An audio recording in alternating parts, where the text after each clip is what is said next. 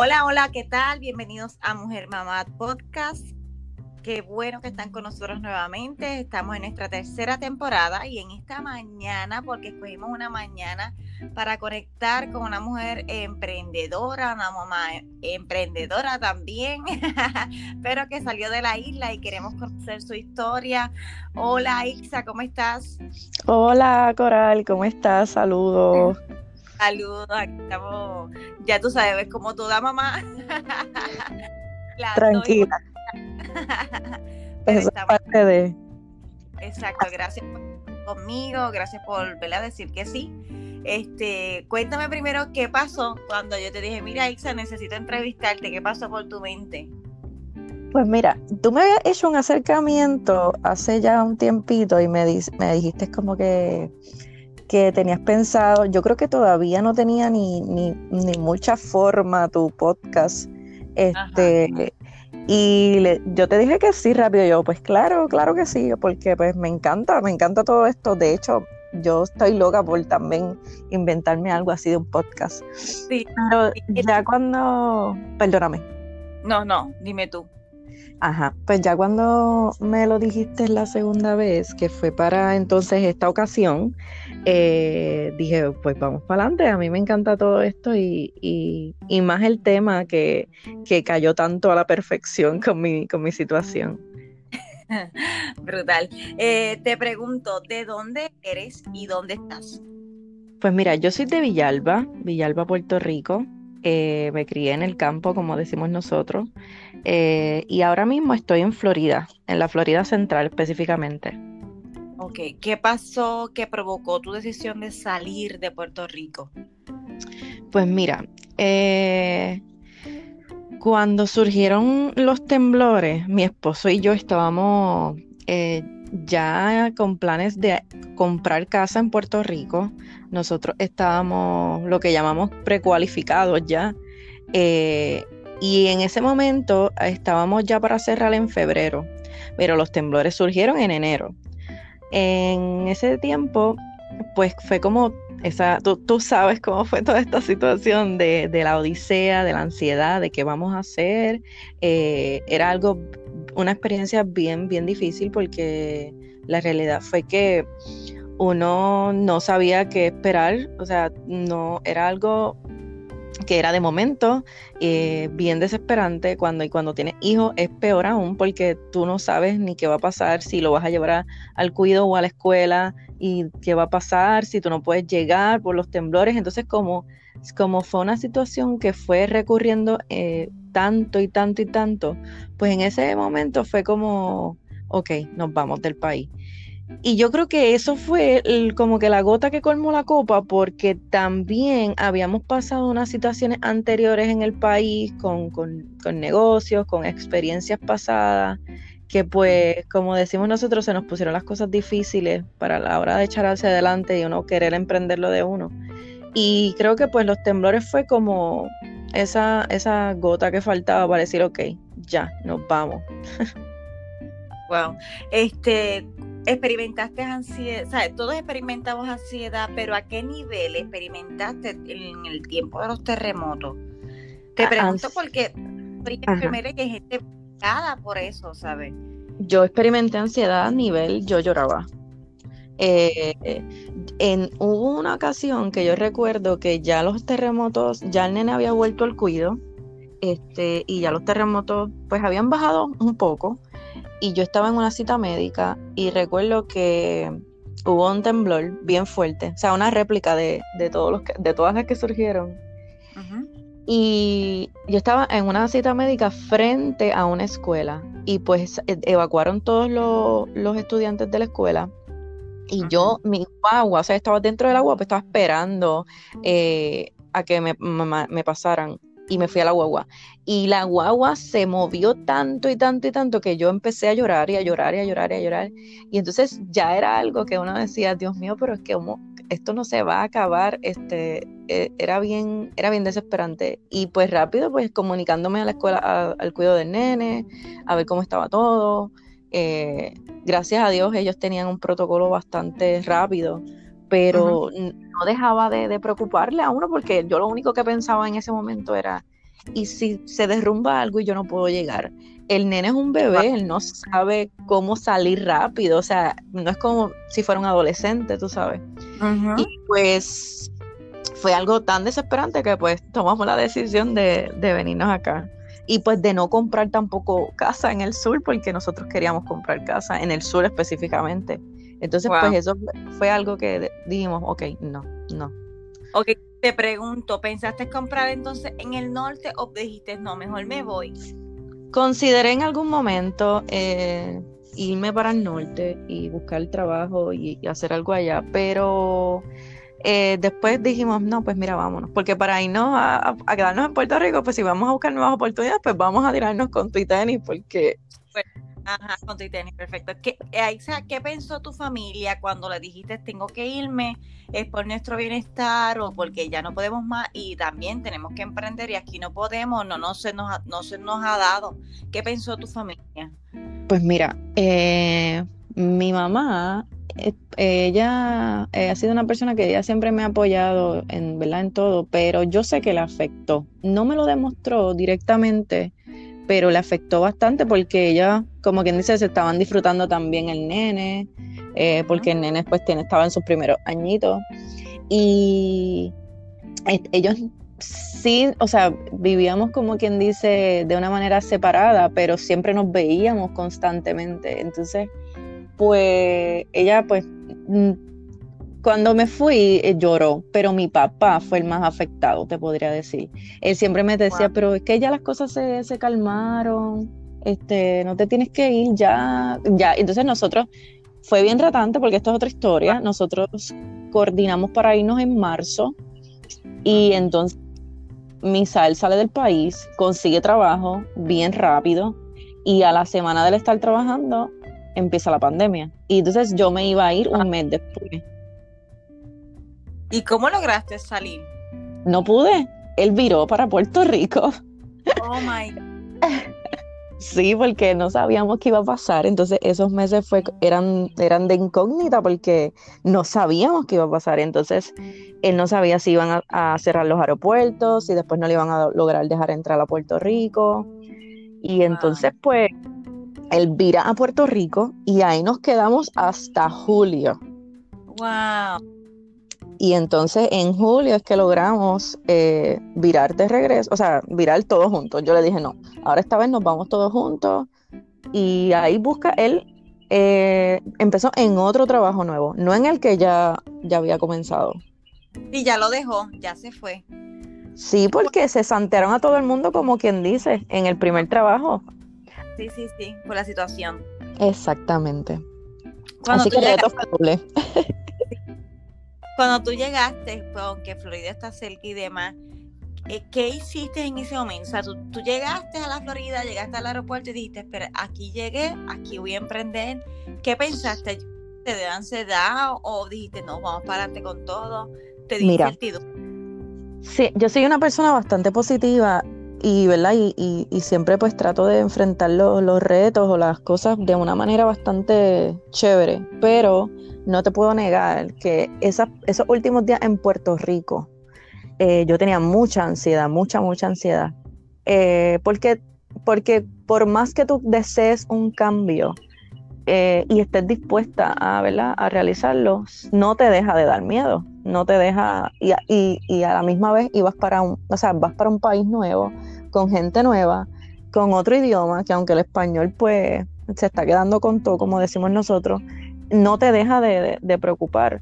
Eh, cuando nosotros llegamos acá, eh, nosotros nos llegamos a casa de un, de un familiar de Misael y te digo que es, yo creo que como la tercera noche yo me, eché a llorar. Pero era por, era porque a mí me preocupaba mucho cómo, cómo el nene asimilar el cambio. Entonces, Sí, porque era un bebé, o sea, él tenía, él llegó con dos años exactamente. Y entonces, este, al principio él todavía estaba como, como de estos bebés que no son tan sociables, o sea, eh, antes de los dos años. Ya cuando él cumplió los dos, pues él empezó a ser un poquito más sociable pero a mí me preocupaba eso grandemente. Yo decía, Dios mío, y si se pone difícil para la, rutina del sueño, o, o, me deja de comer, porque también yo tengo un reto con él, porque él es un picky eater. Entonces, pues yo a mí me preocupaban muchas cosas, pero en todo el sentido siempre era más el nene, ¿verdad? Que, que, que uno, porque uno dice, pues, uno entiende lo que es un cambio y uno dice, pues el cambio pues va a llevar esto y esto y esto, quizás me va a dar ansiedad, me va a dar con llorar, pero pues seguimos. En el sentido del nene, ¿no? Tú sabes, cómo uno le explica que pues estamos en un lugar nuevo, en una casa nueva, con personas nuevas, porque llegamos a, casa de unos familiares para entonces luego poder alquilar y, y irnos a nuestro propio en nuestra propia casa porque teníamos que pasar por lo menos unos días en lo que comprábamos cama, enseres, tú sabes, todas esas cosas. Y eh, eh, el nene, pues solamente te digo, Coral, una noche. Una noche él empezó a llorar, se levantó, no sé si fue que estaba, estaba soñando, se levantó, empezó a llorar muchísimo. Nos tuvimos que levantar y montarlo en, montarlo en el carro y darle una vuelta porque él no se calmaba. Wow. Pero sí, pero fue solo una, solamente una noche. Y esa noche, pues, pues sí, yo también, yo también lloré un poco y, y como que decía, Dios mío, lo lograré. O sea, podré con esto porque eh, pues estaba miedo, tengo mucho miedo, con mucho miedo. ¿Cuál pero ha sido tu... perdóname. A nivel quizás como mamá, que me acabas de explicar, pero también como profesional y como mujer, ¿cuál ha sido tu mayor reto? Mira, eh, yo te diría que yo al principio no, no comencé a trabajar. O sea, yo estaba en la casa con el nene por lo mismo, porque queríamos que el nene pues se adaptara. Eh, entonces, solamente mi esposo era el que estaba trabajando. Y ese reto de quedarme en la casa, yo siempre he sido una workaholic. Y entonces, ese reto de quedarme en la casa a mí me dio bien duro. Eh, yo nunca había estado tanto tiempo, yo creo que pues para la maternidad, como, tú sabes, ese, eso, esos meses que uno está de maternidad que realmente uno lo necesita. Pero nunca había estado tanto tiempo en casa como ama de casa. Y a mí me dio bien duro porque yo decía, Dios mío, yo me tengo que reinventar o yo tengo que hacer algo, yo... Y, y siempre tenga, tenía mis cositas de recursos humanos y mis clientes pero no era algo, ¿verdad? Seguro, no era, no te, no te puedes, había, habían veces que había, habían veces que no había. Entonces, aunque no estábamos mal económicamente, eh, yo no me sentía que estaba produciendo, tú sabes, no me sentía que, que ah. yo sentía que me faltaba algo. Estás acostumbrada a hacer todo el tiempo. Sí, exactamente. Y a, a tener muchas cosas y, y, a trabajar, tú sabes, a mí me gusta trabajar. Y ese ha sido, yo creo que el reto mayor.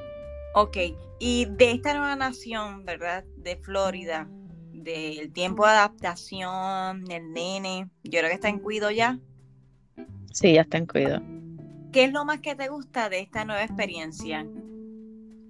Mira, a mí me encanta mucho de acá. A nosotros vinimos, escogimos Florida por el, por el clima, porque es bien parecido a Puerto Rico, aunque tiene sus días de, de frío. Pero a mí me encanta mucho de acá las, las oportunidades que hay, las oportunidades y la calidad de vida, que sobre todo fue una de los determinantes, ¿verdad? Del, del nene, eh, el sistema de salud, el, sistema de educación es incomparable. Y adicional a eso, que, que sobre el nene, es las oportunidades que hay. Aquí hay público y clientela para todo. O sea, aquí uno puede inventarse cualquier cosa y, puedes echar para adelante, ¿me entiendes? Y el, y el sistema de gobierno te ayuda. Hay muchas ayudas, hay muchas, muchas cosas que tú puedes hacer y te puedes reinventar eh, para, ¿verdad? para salir adelante eh, como profesional. Este Aunque, no te voy a negar, perdóname, que el idioma a mí me, en un momento dado, pues te, te, paniquea, como decimos, porque aunque yo lo entiendo y lo hablo, eh, no, yo no me considero una, una bilingüe, tú sabes, y el idioma siempre, eh, sabes, te, te, te, hace sentir un poquito como que, wow, espérate, lo haré bien, lo diré bien. Sí, sí, es como que somos, que pensamos eso. Sí, exacto. Sí, es como la mente de nosotros, porque, pues mira, como uno dice, yo no me considero bilingüe porque quizás no fluyo bien brutal, pero sabes. Exacto. Exacto. No, y yo, yo he trabajado en diferentes sitios y en restaurantes, y en los restaurantes uno lo tiene que hablar. Sí, Pero venir acá y como que tener que hablarlo quizás, no sé si es de una manera diferente, o, o, tú ves a la gente y tú dices, Dios mío, pero, pero es que yo no lo hablo así. Ajá, pues en ese sentido, te, te, crea, te, te, crea pánico, te crea pánico. Sí, porque uno empieza a comparar, wow, pero qué fluido. Sí, entonces lo que nosotros es que pensamos, ¿verdad? Lo, pensamos en español, lo queremos eh, o sea, lo queremos poner en inglés y después decirlo, y eso ya es el error. Ese es el error, wow, hay mucho que aprender, pero con la práctica creo que, que vas afinando. Mira, te pregunto, digo, me acabas de decir en un hace un rato que estabas en casa de unos familiares, pero a nivel quizás personal o como ustedes como pareja, ¿han hecho amigos rápido? ¿Dónde están o no? ¿Se ha hecho complicado? Pues mira, acá teníamos muchas amistades que ya estaban por acá y este, pues hemos, las hemos contactado y aunque algunas no las hemos visto, porque obviamente está esto de, la pandemia y uno no puede estar visitando y viendo a todo el mundo, pues este, a otros sí. Yo he hecho amistades eh, en el trabajo y yo en ese sentido no he tenido problemas porque yo soy bien sociable. A mí, yo hablo, tú sabes, sola. Sí. Este, sí, yo este, no tengo problema con eso. En el trabajo sí, este, he hecho amistades. So, en, ese, en esa parte no, no hemos tenido problemas. Y Misael pues, también, él tiene que uno que otro amigo ahí en el, en el trabajo de él, pero te diría que eh, yo soy más, más atrevida en, en eso. Ok, qué bueno. Este, una pregunta súper random, pero pues me sale preguntar, ¿regresaría a mí me gusta. ¿Regresaría a la isla en algún momento? A mí me encantaría, me encantaría. E, es que tú no, como te, esto y esto no te lo dije ahorita. Aunque tú estás en, en un país nuevo y sientes que, ¿verdad? Que hay nuevas oportunidades, que hay muchas cosas buenas, nunca, yo por lo menos no me siento que soy de aquí. O sea, yo, yo no, no sé si eso me llegará, ese sentimiento llegará en algún momento, pero no sé, uno siente que no pertenece al lugar. Que aunque vives, como que no pertenece, o por lo menos, ¿verdad? Ese es mi sentir. Ya a mí me encantaría volver a la isla, eh, quizás, no sé, tener una casa allá también y, no sé, yo espero que, que por lo menos las oportunidades mejoren y por lo menos el sistema de salud, tú sabes que, que a veces pues allá tú sabes cómo es todo y que es tan difícil para los niños. O cuando el nene sea más grande, que uno, que uno no tenga que ¿verdad? Eh, preocuparse tanto por esa parte. Sí, que sea un poquito más independiente. Exactamente. Te pregunto, una pregunta que le estoy haciendo a todas las que estoy entrevistando, ¿el sueño americano es real o no? Wow. Eh, mira, yo pienso que sí puede ser real, pero tienes que fajarte. Tienes que. Aquí tú no vas a llegar y vas a, decir, ah, pues voy a trabajar en este, este, este mi sueño ah, americano y lo voy a realizar de ahora para. Eso no lo vas a lograr, jamás. Eh, yo he tenido la oportunidad de conocer mucha gente venezolana, ¿verdad? Que por su, las condiciones que han pasado en el país de ellos, están aquí y, y por lo menos en, el sentido mío, eh, yo, ¿verdad? Fui quizás bendecida porque a mí se me abrieron buenas oportunidades de trabajo y a, mi esposo también. Pero yo he visto personas que han tenido que, ¿verdad? Limpiar eh, y no por menospreciar, ¿verdad? Pero, pero quizás vienen con una mentalidad o vienen con preparaciones y entonces piensan que pueden trabajar en eso y no es así de fácil. Tienes que quizás pasar quizás por unos trabajos primero, que a lo mejor nunca vas a pensar que, vas a pasar, para entonces luego eh, llegar a, donde quizás tú, tú, ¿verdad? Ese sueño que tú tienes. Así que no es tan fácil, se puede lograr, yo sé que sí, eh, y he visto gente también que ha, que ha hecho de todo y tienen unas posiciones súper, pero hay que fajarse, no es tan fácil. ¿Qué le dirías a Isa, esa persona, a esa mamá, a esa mujer mamá, ya sea casada o soltera, que tiene hijos y que piensa, como decimos acá, brincar el charco, saltar el charco por X o Y, ya sea por salud, por trabajo o por alguna situación personal, ¿qué le dirías a esa persona que está a punto de tomar la decisión? Pues mira, lo primero es que si de verdad, de verdad lo siente en su corazón, ¿verdad? Y, y se ha planificado y organizado, porque es una decisión que hay que planificarla, hay que organizarse, no, uno no puede eh, salir del país sin planificación y sobre todo planificación financiera. Eh, que lo hagan, que lo hagan con mucho positivismo y muchas ganas de salir adelante porque tienes que estar preparado mentalmente para el cambio verdadero, porque a veces decimos, ah, sí, voy a, voy a hacer este cambio y, de la boca para afuera, pero cuando nos enfrentamos a eso decimos, wow, no sabía que me iba a topar con esto o con X cosas. yo pienso que tienes que estar bien seguro de, que lo que, de lo que quieres hacer, eh, ¿verdad? Y ser persistente en eso, porque te vas a topar con situaciones que quizás no, no viste venir y que tienes que enfrentarlas, pero si tú estás seguro, ¿verdad? Estás seguro de lo que tú quieres y estás convincente en esa decisión, pues vas a poder asimilarlo de una mejor manera. Eh, porque pues a nosotros, en mi caso se me han presentado muchísimas cosas, pero pues como ya yo venía, ok, pues voy, voy para esto, tú sabes, voy a meter mano, pues creo que eh, se me ha hecho un poco más fácil. Exacto, eh, el pensamiento ideal para que no te desilusiones. Exactamente, exactamente. Y pensar que, como te dije, que se te van a presentar situaciones difíciles y que van a haber días súper, súper chéveres, pero también van a haber días en que vas a decir, wow, eh, que no, no, no vi venir esto y te vas a querer echar a llorar y va a pasar, eh, porque a mí me pasó y, el cambio es así, el cambio te, te, te, te puede hacer sentir triste y feliz, pero lo importante es tenerlo en la mente y, ser positivo y, ir para lo que quieres y ser perseverante, así sea, tú sabes, por la familia, por la economía, por un trabajo, por lo ya sea cual sea la meta, eh, ser perseverante. Wow. Gracias, gracias a Ixa por este rato, gracias por tu experiencia, gracias porque yo sé que inspiras a muchas, gracias por... Ay, gracias. trato, trato. Sí, aunque no, cada cual tiene su circunstancia y tiene su reto diario, como acabas de decir, también tenemos la fuerza interna. Y escucharlas a ustedes, ¿verdad? Todas estas entrevistas que todos van a estar escuchando, es para que también puedan comprender la capacidad que tiene el ser humano de adaptación. Y que pues sí se puede, aunque como tú dices, días tristes y otros felices, pero sí se puede. Así que Exactamente. Gracias por tu tiempo y recuerden que Aixa Marrero es mujer mamá, igual que tú y que yo. Gracias.